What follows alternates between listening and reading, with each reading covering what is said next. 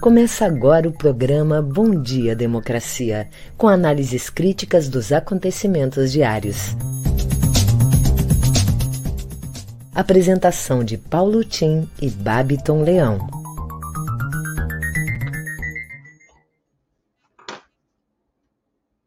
Bom dia, democracia. Bom dia, democratas de todos os quadrantes do Brasil Bom dia, internautas que nos seguem nesse programa, caros colegas de trabalho, convidados, bom dia. Oito horas da manhã em Brasília, capital da esperança. Nunca vamos perder a esperança, mas sempre nos resta ainda o recurso das eleições no ano que vem, para nos livrarmos, enfim, desse mal que nos assola presidente Bolsonaro. Bem, hoje, dia 12 de novembro, sextamos, mês de atenção ao câncer de próstata. Cuidado, procure um médico. Câncer de próstata é a maior causa de morte por câncer no país. Dia de tristeza também e luto pela morte de uma pioneira do jornalismo político contemporâneo, Cristiana Lobo, mãe zelosa, profissional competente, criadora do programa Fatos e Versões da Globo, vencedora de grandes obstáculos num movetiço universo, eminentemente machista, vindo, com seu próprio exemplo, a abrir espaço para outras brilhantes mulheres jornalistas da atualidade. Nosso reconhecimento póstumo à Cristiana e meus sentimentos pessoais ao Murilo Lobo, seu marido, estimado colega do IPEA, lá em Brasília. Jornalistas de todas de todos os veículos ontem dedicaram imensos espaços das suas programações, na homenagem de uma criatura que, além da competência, ficou marcada na sua trajetória pela generosidade e elegância, sem perda de firmeza na condução do seu trabalho jornalístico. Bem, como fazemos aqui diariamente, estamos abrindo o nosso Bom Dia Democracia uma parceria do Comitê em Defesa da Democracia com o jornal Brasil de Fato, Rede Soberania, Rádio Ferrabras, Portal Litoral Norte e Jornal Coletivo, com apoio da Central Única dos Trabalhadores Rio Grande do Sul, a Durgs Sindical e Cressol. Bom Dia Democracia, nosso programa, é uma espécie de contraponto à grande mídia corporativa na defesa da democratização da informação como uma maneira de trazer ao público todas as correntes de opinião que existem no nosso universo político. Eu sou Paulo Tim e registro os temas aqui comentados com os respectivos links na minha fanpage do Facebook e também ficam registrados na newsletter, que é a expressão escrita desse programa que enviamos aos membros do comitê e todos os interessados. Conto nesse programa sempre com a valiosa colaboração do radialista Babiton Leão, que é o produtor do nosso programa e traz aqui cedinho de manhã, sempre, as manchetes do dia, as análises da evolução da nossa pandemia aqui no Estado. E eu cumprimento, então, o Babiton com Bom dia, Babiton. Quais são as manchetes do dia hoje? Bom dia, democracia. Bom dia, Paulo Tim. Um bom dia para toda a nossa audiência que já está se programando para um feriadão. Então, se cuidem nesses dias de folga. Bom, Agora eu trago aqui algumas das principais manchetes do dia, iniciando pelo G1. O Brasil registrou 243 mortes por Covid-19 nas últimas 24 horas, totalizando 610.300 323 óbitos desde o início da pandemia. Congresso aprova projeto que transfere 9,3 bilhões de reais para o Auxílio Brasil. Ministro do Meio Ambiente, Joaquim Leite, muda a posição do país e diz que apoia mercado de carbono. Na CNN Brasil, após desoneração, empresários se unem por PEC dos precatórios. Governo prorrogará a desoneração da folha por mais dois anos. Aspas, não aprendeu nada, diz Bolsonaro sobre o discurso de Sérgio Moro.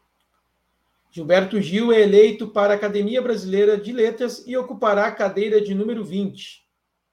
No Estadão, com o aumento da gasolina, brasileiro já gasta quase o dobro para percorrer o mesmo trajeto.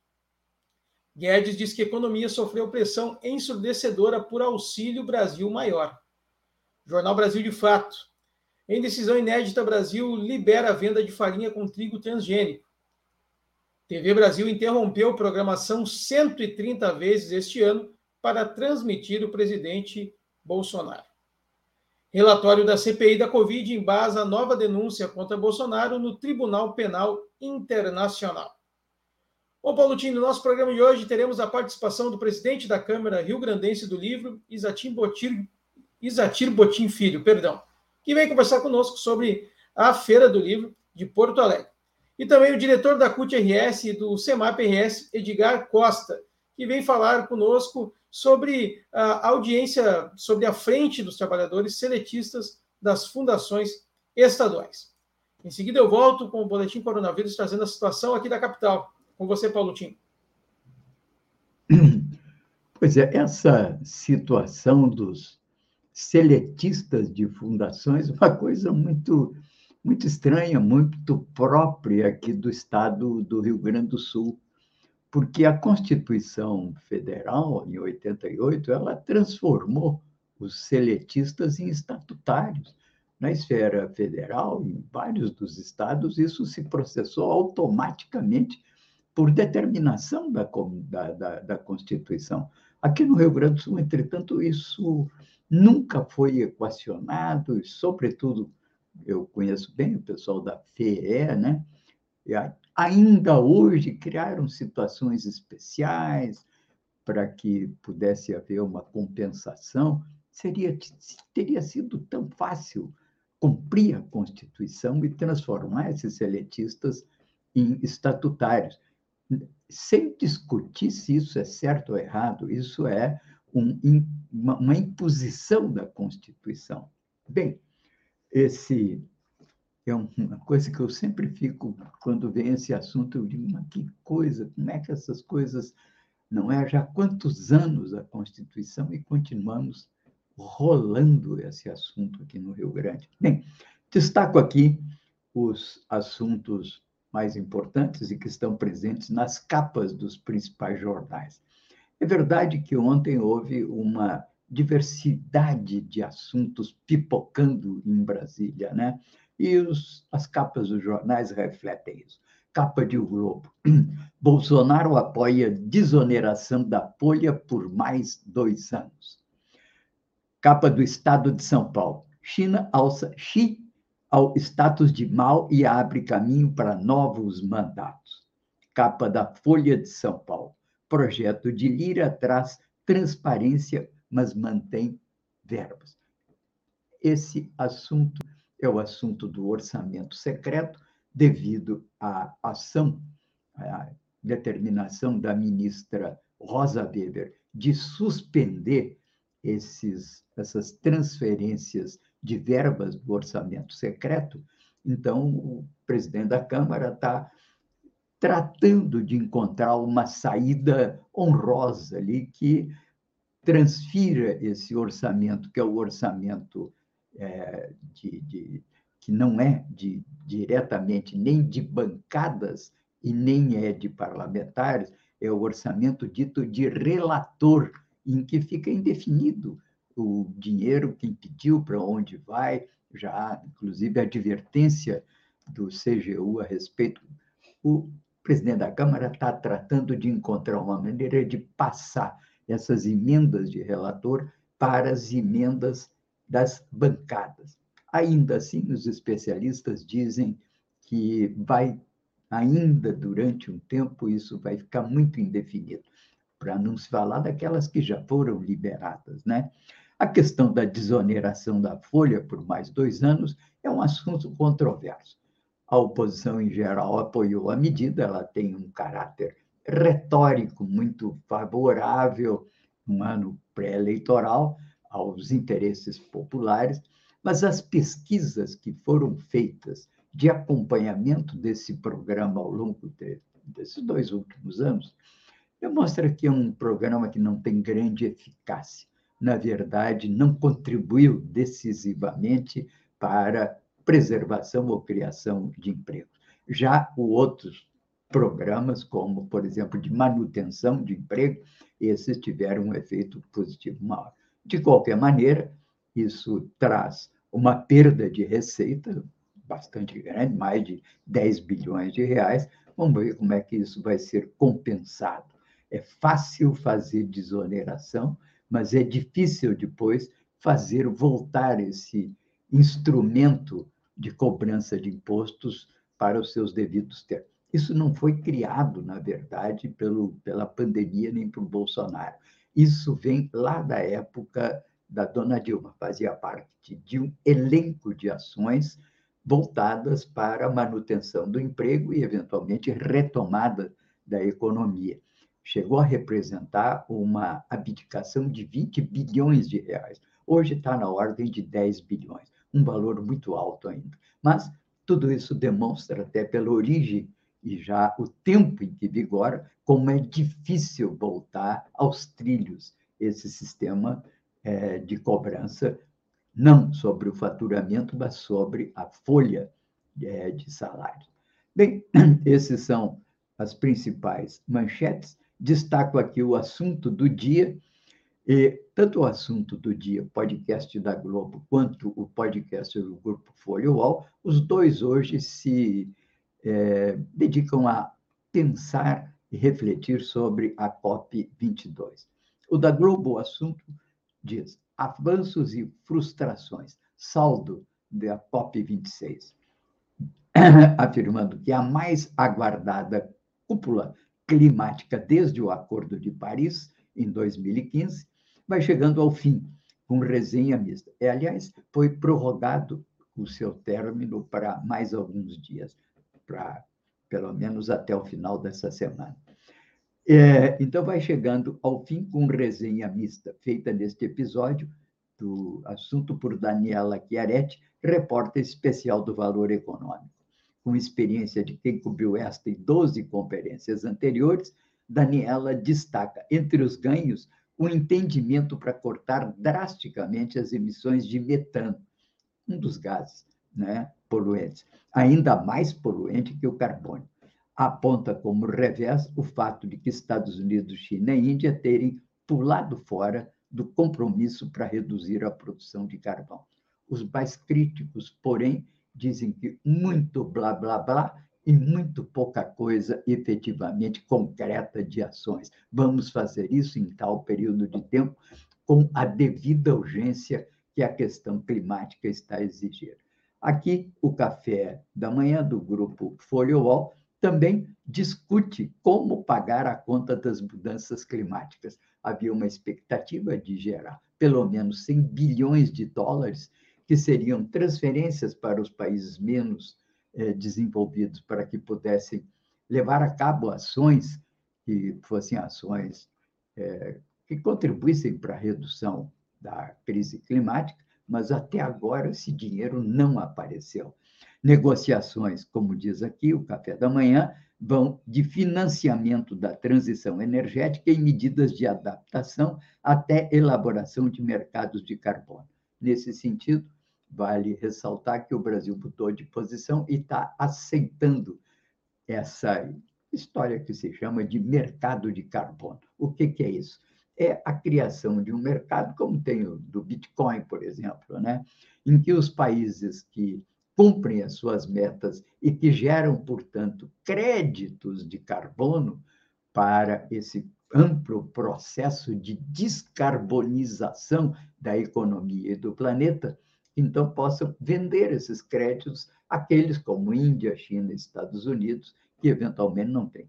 O Brasil certamente poderia ser um país credor do mercado de carbono, sobretudo se levar a cabo essa ideia que todos nós acalentamos, que é de parar o desmatamento da Amazônia. Bem, aqui vamos ainda destacando várias opiniões que hoje nós temos aqui e que compõem esse conjunto né, de reflexões sobre a conjuntura. Destaco um artigo da Maria Hermínia Tavares, socióloga, foi minha colega, aliás, no Chile, na época que fizemos o mestrado. A demolidora Planalto, diz ela, porque dali surge e emergem todas as medidas de destruição do Brasil. O Bruno Bogossian e vários outros seis artigos se dedicam a refletir sobre a candidatura Moro. Alguns favoráveis, outros francamente críticos à atuação do ex-juiz. Bem, vamos agora ao boletim coronavírus com o Babiton aí em Porto Alegre. Babiton, é contigo. Vamos lá, Paulo Tim, trazendo hoje o painel Saúde e Transparência Covid-19, é disponibilizado pela Secretaria Municipal de Saúde de Porto Alegre e foi atualizado apenas no último dia 8. Então, faz quatro dias que não ganha atualização o portal de transparência da Covid-19 de Porto Alegre. Bom, até o momento que foi dadas as informações aqui, Porto Alegre tinha 831 leitos de UTI adulto com 65,10% ocupados. 95% destes, 95% não, 95 casos são confirmados com Covid-19. Até o momento, a capital já confirmou 171.192 casos e atingiu a marca de 5.729 óbitos, infelizmente. A ocupação de leitos de UTI segue diminuindo. Em 30 de outubro era de 116 e no último dia de atualização, 7 de novembro, atingiu 95 casos, que foi o número de que eu trouxe ali no início do registro de leitos de UTI. Também temos os novos casos confirmados por dia. Esse número segue em baixa. É um número que a gente já atingiu aí mais de 100, né? Às vezes bem mais, 200, até 300 e agora está numa média de 25 casos diários por coronavírus registrados na capital. E o óbitos por dia também é uma marca que a gente já teve números maiores, mas continua ainda tendo uma instabilidade muito grande. No último dia 2 de novembro foram cinco óbitos. No dia 30 de outubro, três óbitos. Depois, no dia uh, no dia 5 de novembro, um óbito, e no, no dia 2 de novembro, cinco, como eu tinha dito, e no dia 5 de novembro, um óbito apenas. Então, tem uma estabilidade muito grande e segue, então, as, infelizmente, né, as perdas para a Covid-19. A gente segue pedindo que todo mundo siga se cuidando, mesmo vacinado. Por enquanto, ainda não temos o controle total da situação. O nosso boletim coronavírus de hoje fica por aqui. Em seguida, eu volto com as notícias locais. É com você, Paulo Tim. Um resumo rápido aqui das principais notícias do dia, né?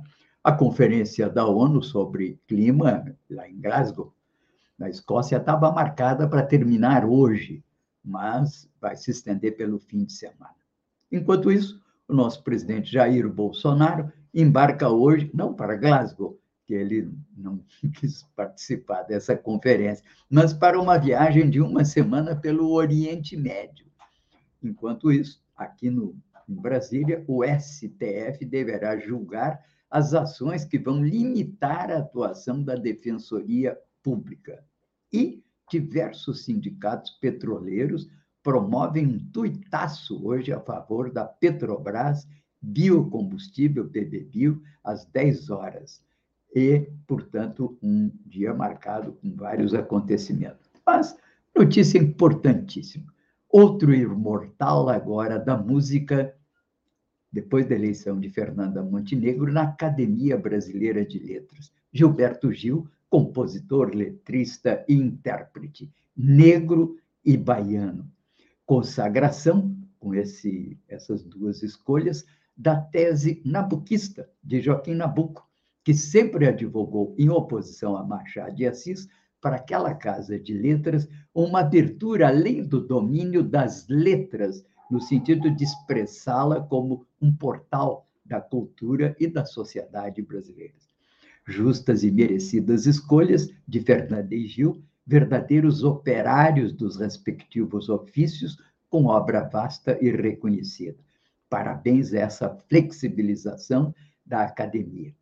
Gil foi eleito com 21 votos e esse e o ex-ministro da Cultura, Gilberto Gil, ocupará a carteira a cadeira número 20 da casa, que foi do jornalista Murilo Melo Filho. Parabéns, um grande abraço, aquele abraço para o Gil, também para Fernanda Montenegro, que certamente com as suas presenças contribuirão para a diversificação do espectro da academia, às vezes tão sisudo, tão fechado né, dentro dessa, dessa torre de marfim que é a literatura e os literatos. Bem, também liberadas festas aqui em várias cidades que retornam à agenda noturna prometendo cumprir protocolo e contemplar as mais diversas tribos. Matéria de O Globo, divulgada pelo Yahoo de hoje. E o Diese calcula que o 13º vai injetar 232 bi no mercado neste fim de ano. Isso vai, naturalmente, ser um elemento decisivo para a expansão das vendas de Natal. Enquanto isso, também, o relatório da CPI, uma matéria aqui da Brasil de fato, embasa nova denúncia contra Bolsonaro no Tribunal Penal Internacional. Dados foram protocolados lá pela Associação Brasileira de Juristas pela Democracia. E aqui o presidente Jair vai nomear 75 desembargadores, maior canetada da história recente do judiciário brasileiro e que fortalece, sim, a sua posição dentro do sistema judiciário. Mas lá no Senado, nada ainda da convocação da reunião que deverá marcar a audiência do ministro indicado para ele para o Supremo. A Fiocruz também descartou ontem o mal da vaca louca em dois pacientes do Rio. Afirmou que eles foram internados para investigação, mas estão com suspeita da forma esporádica da doença de Creutzfeldt-Jakob, considerando aspectos clínicos e radiológicos. Portanto, nada indica que estejam contaminados pela vaca louca.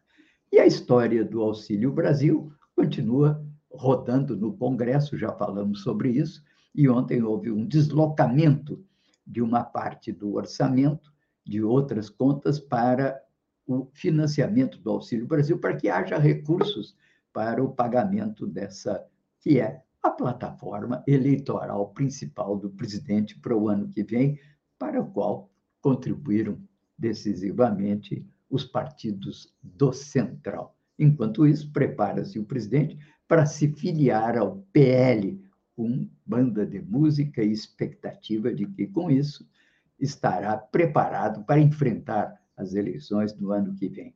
Eu costumo dizer que é muito gozado. Tradicionalmente, desde os anos 50, no Brasil, nós temos um debate aqui entre defensores do Estado e do mercado, simplificando, claro, né?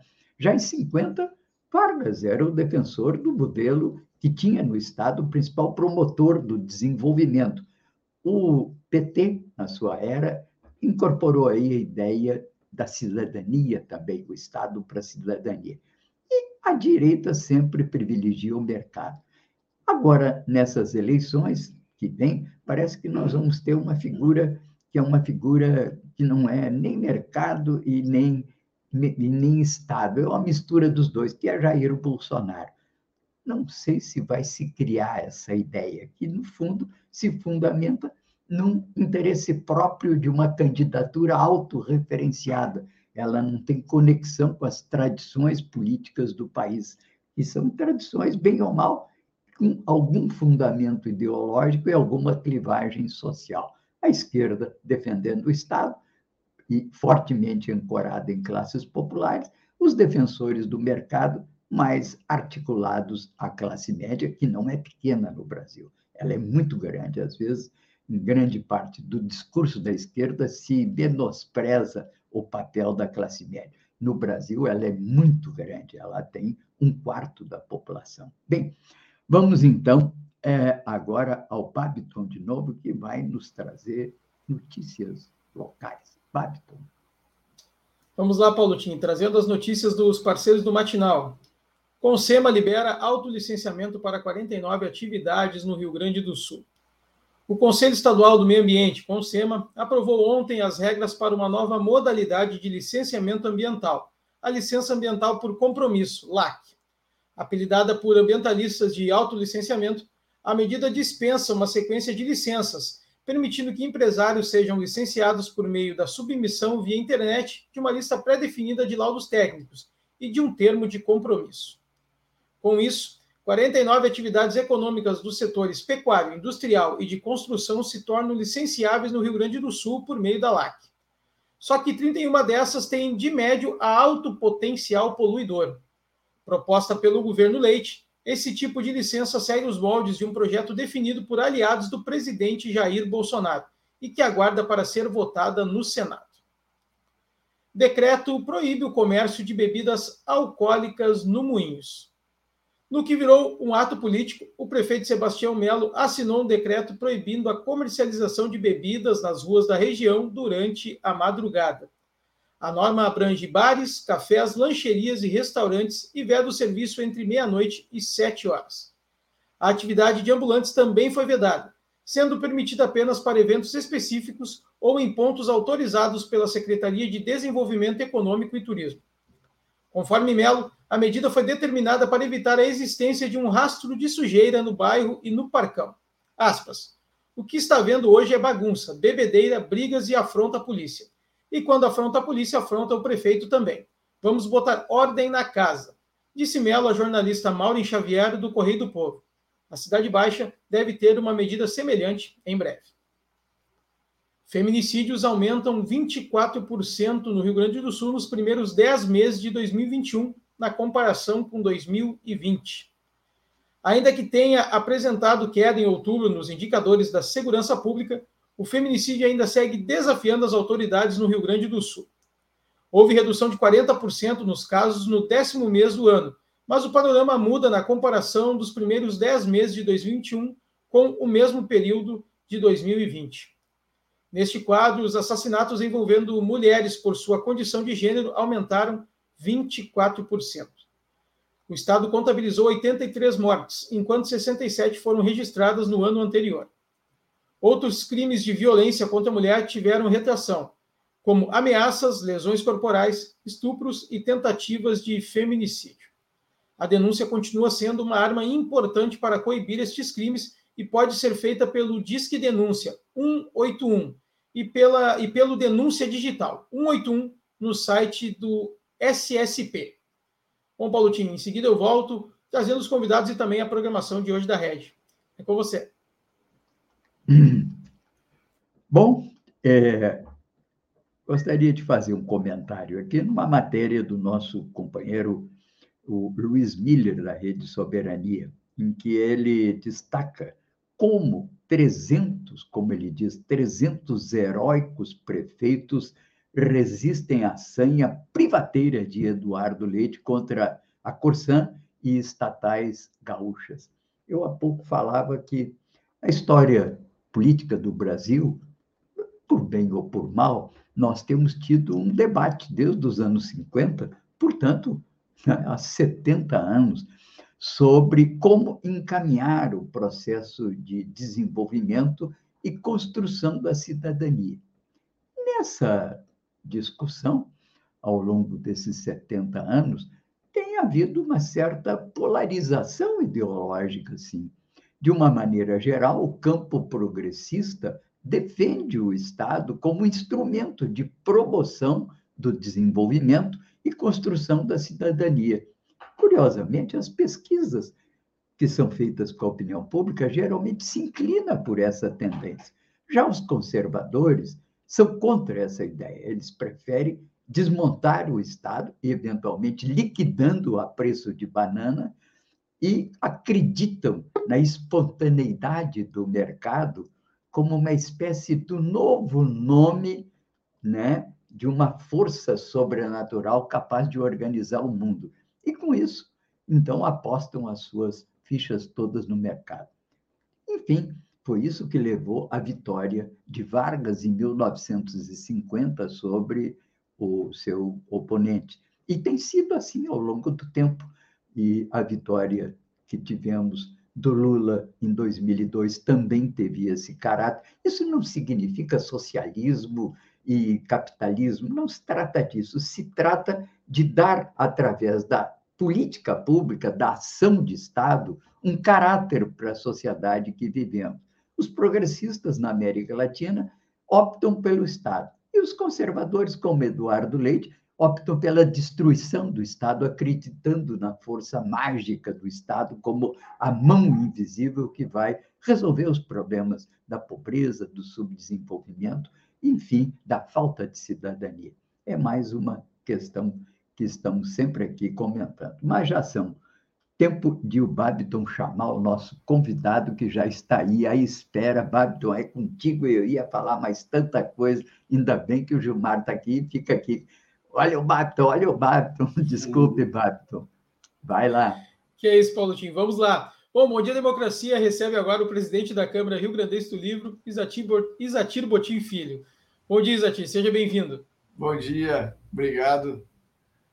Tudo bem? É uma tudo certo. Muito importante a sua participação aqui. Vamos falar um pouco, o Isatir vai vir falar com a gente sobre a 67ª Feira do Livro de Porto Alegre. Como está a Feira do Livro? Eu tive lá e gostei muito do que vi. Como é que anda nessas semanas que ela já está presente conosco, presidente? Olha, está superando as nossas expectativas, né? Estamos muito uh, confiantes, assim, já, já estamos entrando no último final de semana e as vendas estão muito boas. Uh, estamos assim superando em 10% as vendas uh, a, a, primeira semana de 2019, né? Fizemos o levantamento da primeira semana. E eu acho que o povo está tá visitando, está respondendo ao nosso, o nosso convite aí para visitar a Feira do Livro.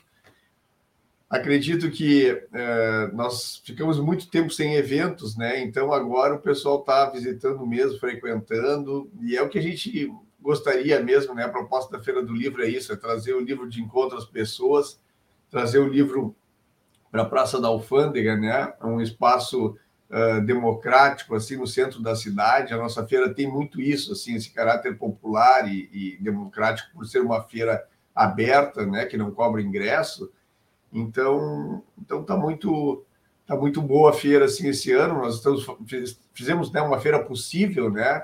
diante de todas as dificuldades aí que tivemos durante esse ano, durante esse, esse ano de pandemia também, né, além da crise econômica uh, que nos atinge também, né, um mercado livreiro, uh, todas essas questões assim em relação à, pandemia.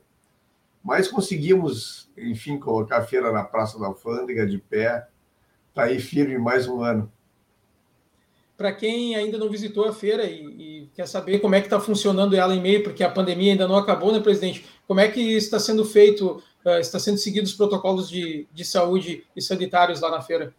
Sim, a maioria das pessoas assim usa máscara. Nós temos também um, um, batalhão de máscaras lá que nós estamos chamando. Algumas pessoas distribuem máscaras, né, para quem não estiver usando máscara.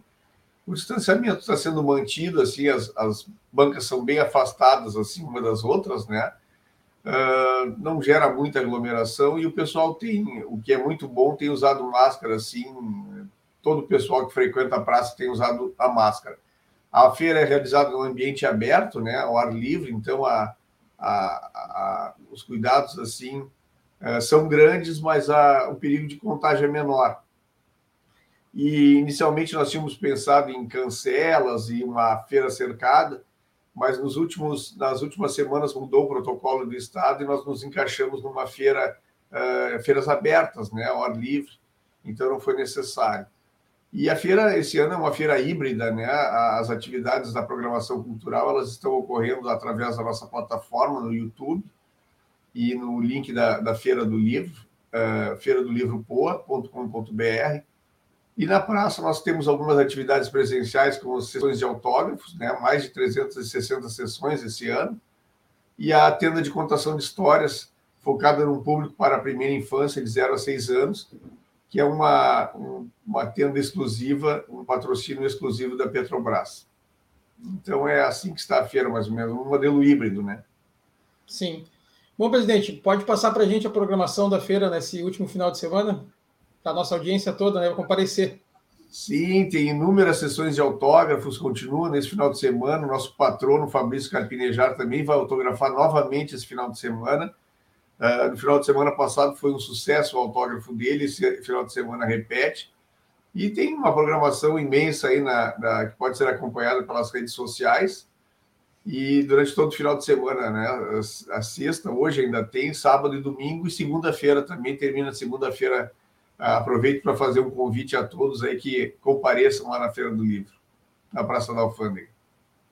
Perfeito. Vida longa, Feira do Livro de Porto Alegre. Muito obrigado, presidente Zantira. A gente uh, tem as portas aqui do Bom Dia Democracia sempre abertas, quando quiser comparecer. Um ótimo obrigado. dia. Bom dia. Bom, Paulo Tim, volto contigo. Ok. Aproveito então para ler aqui para vocês sobre notícias locais o lead editorial do Jornal Matinal, complementando as notícias locais que já você nos deu, Barton. Diz o Jornal Matinal hoje. A proposta que permite setores industriais se autolicenciarem, entre aspas, foi regulamentada pelo Conselho Estadual de Meio Ambiente ontem e é tema de reportagem de Pedro Nakamura que veiculamos hoje no Matinal News entre o voto de confiança a empresários ambientalistas vem riscos para irregularidade. Isso, aliás, segue uma tendência que também vem lá do governo federal. Também por aqui, o decreto da prefeitura que restringe o comércio de bebidas alcoólicas no Moinhos de Vento e que deve afetar outros bairros. Já se anuncia que será estendido à Cidade Baixa o desentendimento dos poderes em razão do teto de gastos estadual e o aumento no número de feminicídios no Estado estão entre as outras notícias importantes do dia. Bem, arrisca aqui o matinal também uma previsão do tempo nesse outono tão confuso e chuvoso, né? O clima nessa primavera, perdão, tão chuvosa o clima dessa sexta, diz o matinal, é muito parecido com o de ontem: nuvens e sol, máxima de 25 graus. Desejo matinal um bom fim de semana, um fim de, né? Quem sabe ao som do novo e imortal da ADI, Gilberto Gil. E, tal como nós, também o matinal não trabalhará na segunda-feira, que é o dia da proclamação da República. Nós também só voltaremos na terça. Portanto, aqui uma avaliação das principais notícias do, do dia no nosso jornal matinal. O artigo de hoje, eu faço duas é, lembranças aqui. Uma, eu ponho como destaque esse filme que está casando muito frisson e muito debate, né? inclusive reflexões, né? que é o filme Marighella, com Wagner Moura. Aliás, hoje levo mais uma vez para vocês, é aquela presença do Wagner Moura no Roda Viva, no dia primeiro passado, muito boa, muito interessante. E trago aqui as impressões sobre o filme de um amigo jornalista aqui do Rio Grande, mas que mora há muitos anos em São Paulo, conhecido, o Milton Saldanha, em que ele tem uma avaliação muito pessoal dos prós e contras do filme. E gostou, tem defendido, inclusive, o Wagner Moura. Eu, Saldanha, o Milton Saldanha, um jornalista progressista de muitos anos, conhecido, inclusive foi preso, teve no DOPS, naqueles tempos duros da ditadura, e vale a pena ler um, enfim, as suas observações sobre o filme. Também, hoje é o Dia da Liberdade, pessoal. Quem fez e proclamou esse dia em 2015, 7 de maio, foi a presidente Dilma, né? e é uma referência à data de batismo de Tiradentes, Joaquim José da Silva Xavier. Sempre, enfim, bem-vinda liberdade por ela, né? Abra as asas sobre nós, liberdade, liberdade. Bem, aqui também destaco uma matéria e mando para vocês como artigo do dia da Eliane Brum. É um artigo em que ela fala muito sobre essa esse negacionismo que tomou conta do mundo. E eu tenho tido uma experiência interessante sobre isso.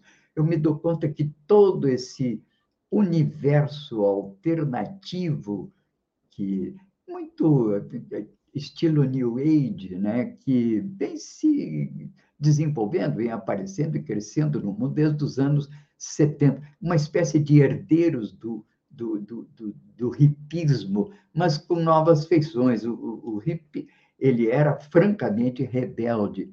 Já o, os alternativos contemporâneos, eles se diversificam.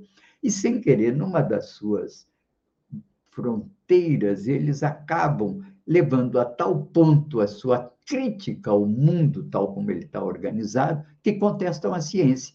E aí acabam passando para o lado dos negacionistas da ciência e viram anti-iluministas, viram, na verdade, reféns de uma espécie de negacionismo, de, um, de uma visão retrógrada do mundo.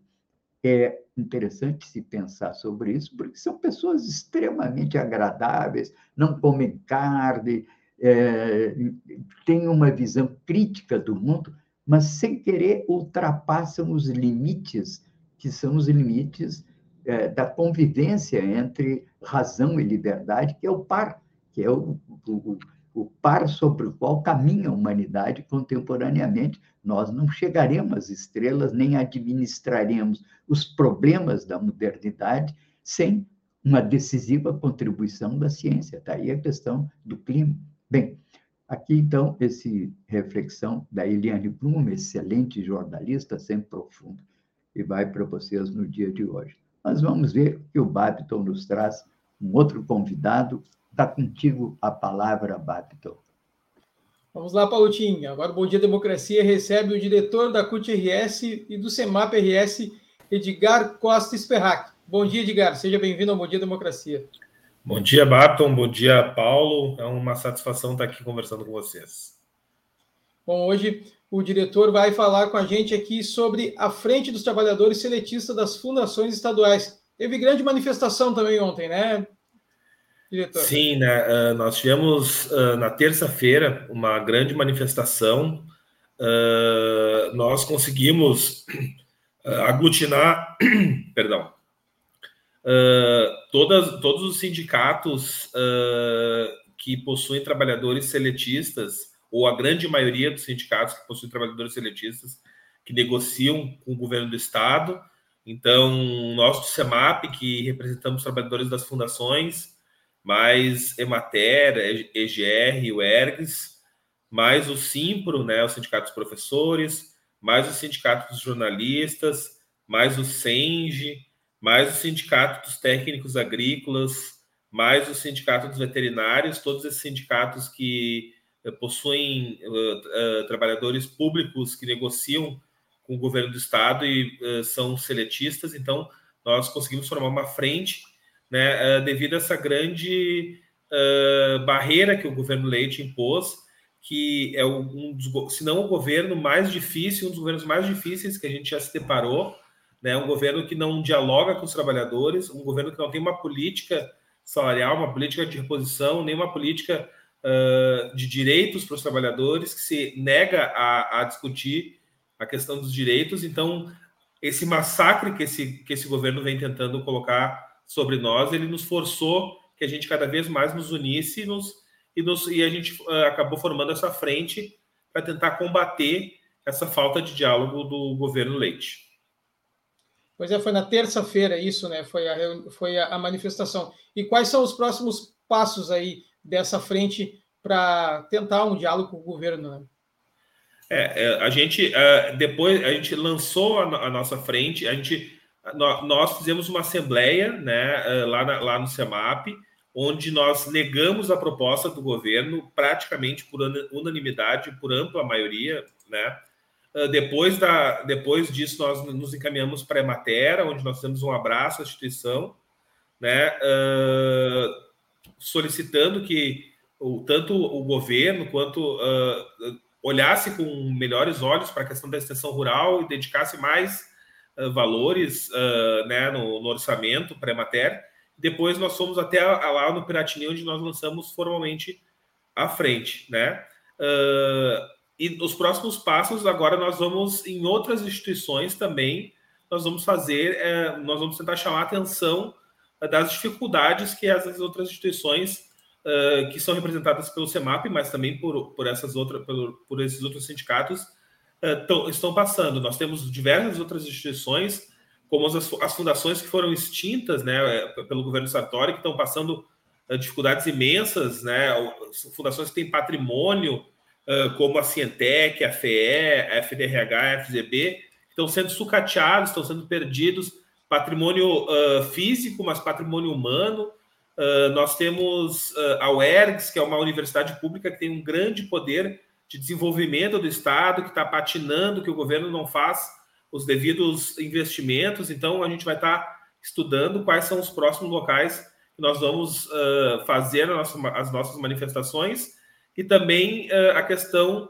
do, no, do nosso reajuste, da nossa reposição, sempre casando a questão do trabalho e da política pública desenvolvida pelo Estado, mas também falando sobre as nossas questões, as nossas condições salariais. Nós estamos somando já 16% de perdas salariais que a gente está estão sendo somadas que não foram em momento nenhum discutidas. A gente quer minimamente discutir um calendário, alguma proposta, algum apontamento de como o governo pretende uh, zerar esses índices, mas todas as nossas mesas de negociação, tudo que nos é trazido como retorno é que o governo não tem condições de, de, de falar sobre isso o governo não tem dinheiro, que o governo não tem como falar sobre reposição e reajuste dos servidores, mas em contrapartida, uh, um, o, governo, o governador Eduardo Leite tentando se colar uma candidatura a nível nacional, tenta espalhar na imprensa e nos veículos de comunicação que ele resolveu os problemas do Estado, resolveu as finanças e que o Estado hoje tem superávit.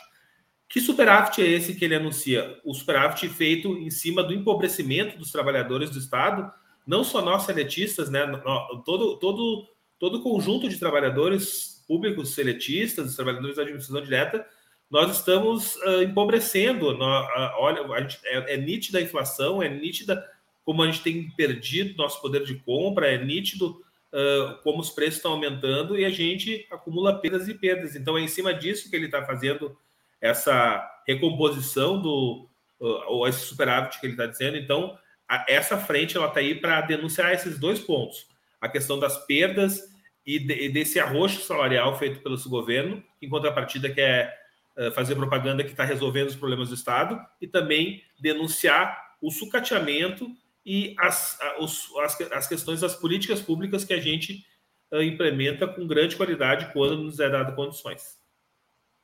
Ok, diretor Edgar. Bom, nosso tempo está apertando já, então peço que você possa deixar as suas considerações finais, também em nome da CUT e também do CEMAP, né, e de todos os representantes.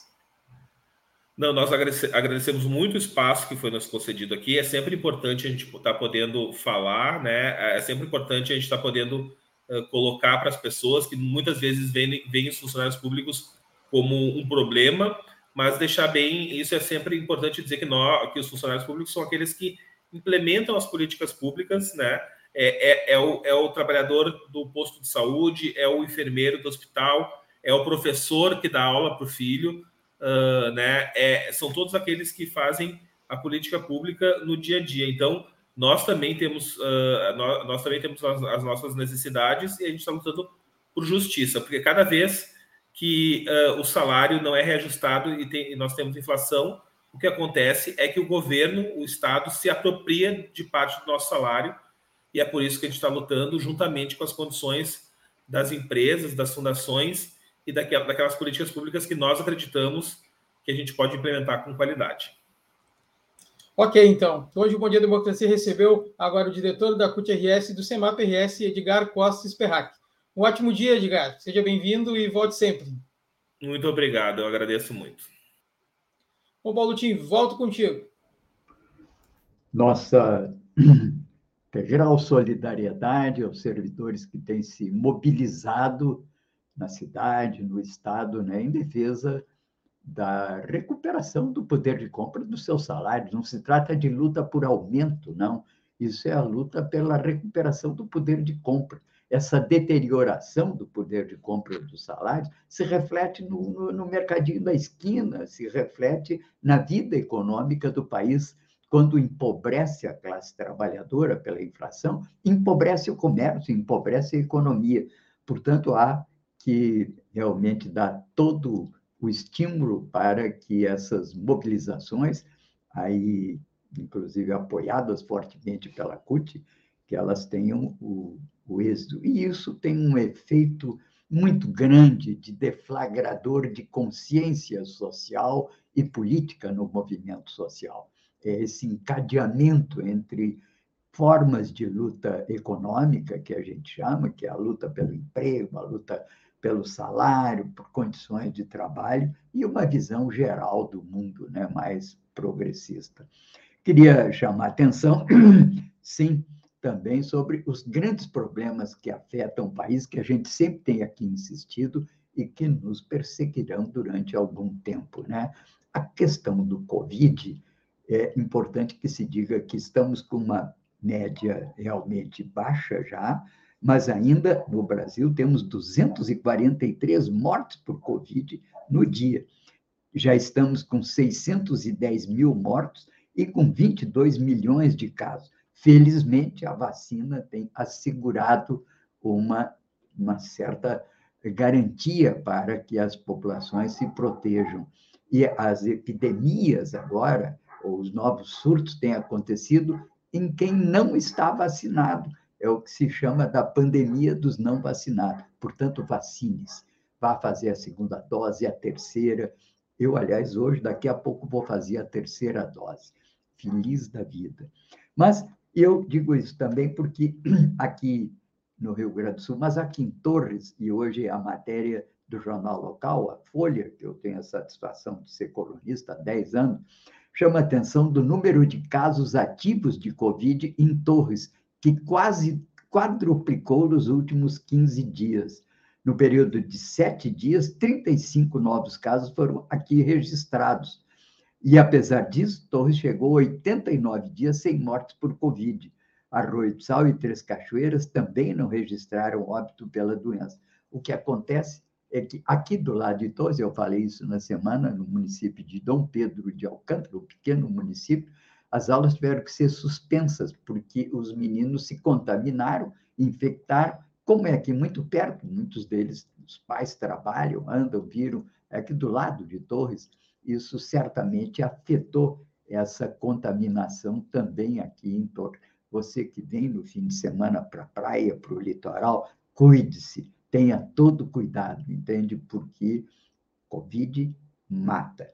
Bem, vamos agora à programação do dia aí com Babiton. O que, que temos hoje, Babiton? Sexta-feira, Paulo, véspera de feriado, mas obviamente temos muita programação aqui na rede. Bom, às 14 horas, você tem de segunda a sexta o programa Espaço Plural Debates e Entrevistas, que hoje vai ter uma entrevista exclusiva com Enéas de Souza, o crítico de cinema, filósofo e psicanalista, também economista. Uma grande entrevista hoje, então, das 14 às 15 horas, aqui na Rede Estação Democracia e nos canais dos diversos parceiros que participam dessa transmissão. A apresentação do Espaço Plural Debates e Entrevistas você já conhece, é da Clarissa Henning do, da Rádio Com Pelotas e do Solon Saldanha, aqui da Rede. E como já é costume, nas sextas-feiras temos o debate de conjuntura econômica. Já é costume não, está na programação da Rede. E nessa semana, o debate de conjuntura, como eu disse, é econômica. Então, para abordar o tema fim do Bolsa Família, retrocesso e aumento da pobreza, o debate de hoje vai receber a vereadora do PCdoB de Porto Alegre, Dayana Santos, a professora titular de Teoria Social da Unicamp, Valquíria Leão Rego, e a ex-ministra do Desenvolvimento Social, Márcia Lopes. A apresentação e mediação do debate de conjuntura de hoje será do economista Volney Picoloto, da advogada Jucemara Beltrame, do cientista político Benedito Tadeu César. esse programa também tem uma grande rede de parceiros que retransmitem. Então, às 18 horas, fique ligado aqui na rede. Aproveita, compartilha, vai lá no YouTube, assina o canal, ativa o sininho, curte a página no Facebook também, fortaleça cada vez mais a ideia da rede e sempre vai, tu vai ser, ter sempre aqui uma programação recheada de atrações e cultura, política e economia aqui na Rede Estação Democracia. Um ótimo final de semana e feriado a todos. Fico por aqui. É com você, Paulo Tim. Pois bem, então eu falava dos quatro grandes problemas. Covid, cuidado com as vindas ao litoral no feriadão, hein? Segundo problema, que é o problema da crise energética, embora os reservatórios tenham melhorado um pouquinho, sobretudo no Paraná e no Sudeste, ainda é grave a situação dos reservatórios e a crise energética vai se prolongar e pode haver, inclusive, um agravamento dela ainda nesse fim de ano. A questão econômica, nem precisamos falar, o país está à beira de um caos e vários analistas, eu passo aí, inclusive, a matéria até da Miriam Leitão hoje, mostrando o descalabro que estamos vivendo nesses dias.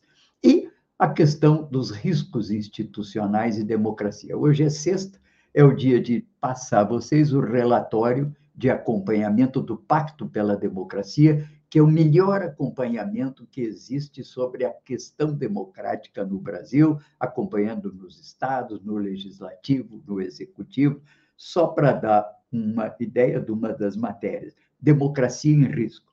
A cientista política e diretora executiva da Rede de Ação Política pela Sustentabilidade, Mônica Sodré, reflete como a ascensão de lideranças autoritárias e populistas colocam a democracia em risco no Brasil e no mundo. O jornalista Fernando de Barros aborda o indiciamento do presidente Bolsonaro na CPI da pandemia e defende que impedir a reeleição de Bolsonaro deve ser prioridade para todos os democratas. Estamos de acordo?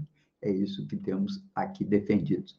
Leiam, portanto, e acompanhem o relatório sobre a questão democrática no Brasil em vários é, de seus segmentos. Inclusive, sempre tem aí uma bolsa de oportunidades de emprego, porque eles fazem um acompanhamento em toda a área ligada a direitos humanos e sempre aqui abrem uma ideia, abrem informações sobre essa questão. Bem, com isso, enfim, vamos encerrando a nossa programação de hoje e também da semana. Foi uma semana cheia de tensões, de notícias importantes, internacionais, com a COP 26 em Glasgow, aqui a questão do PEC dos precatórios, a questão aí do orçamento secreto e esse fato de que emergem né, agora novas e definidas candidaturas às eleições. Moro, no Partido Podemos, que é o partido do Álvaro Dias aqui do Paraná. Se acharam, né?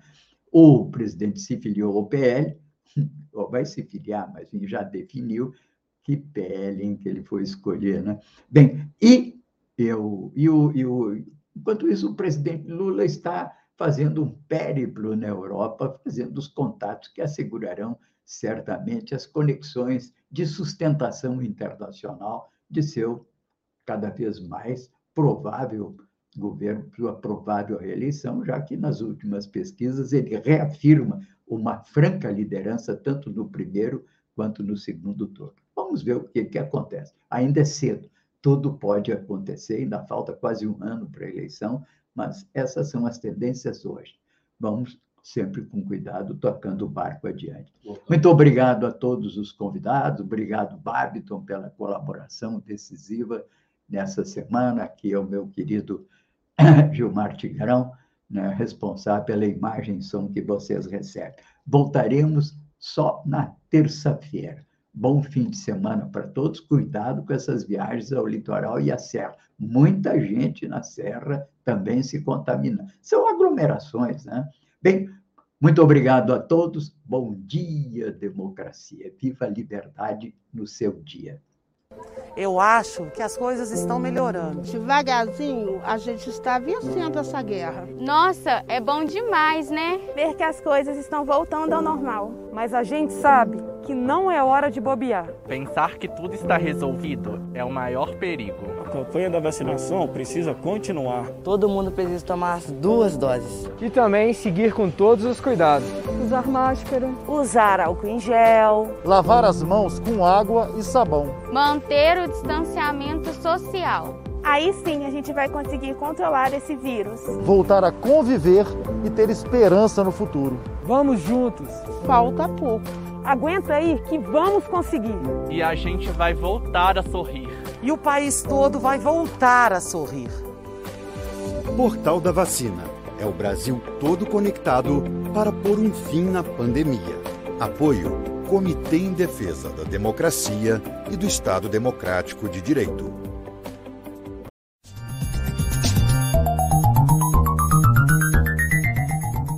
Este foi o programa Bom Dia Democracia.